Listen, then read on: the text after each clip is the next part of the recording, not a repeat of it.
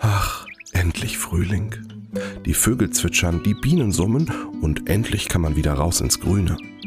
Wer sich schon jetzt darauf einstimmen will, kann mit Lisa und ihrem blauen Hund die Pixelwälder durchforsten. Lisa steuert man dabei mit der Tastatur und ihren Hund mit der Maus. Und so kann man Schafe hüten, Beeren füttern oder Lisa in eine Katze verwandeln.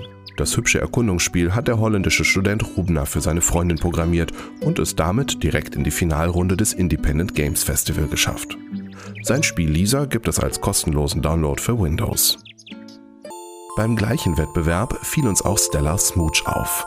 Im hübsch gezeichneten Weltraum muss man zwei Raumschiffe zusammenstoßen lassen, sodass sie sich abknutschen.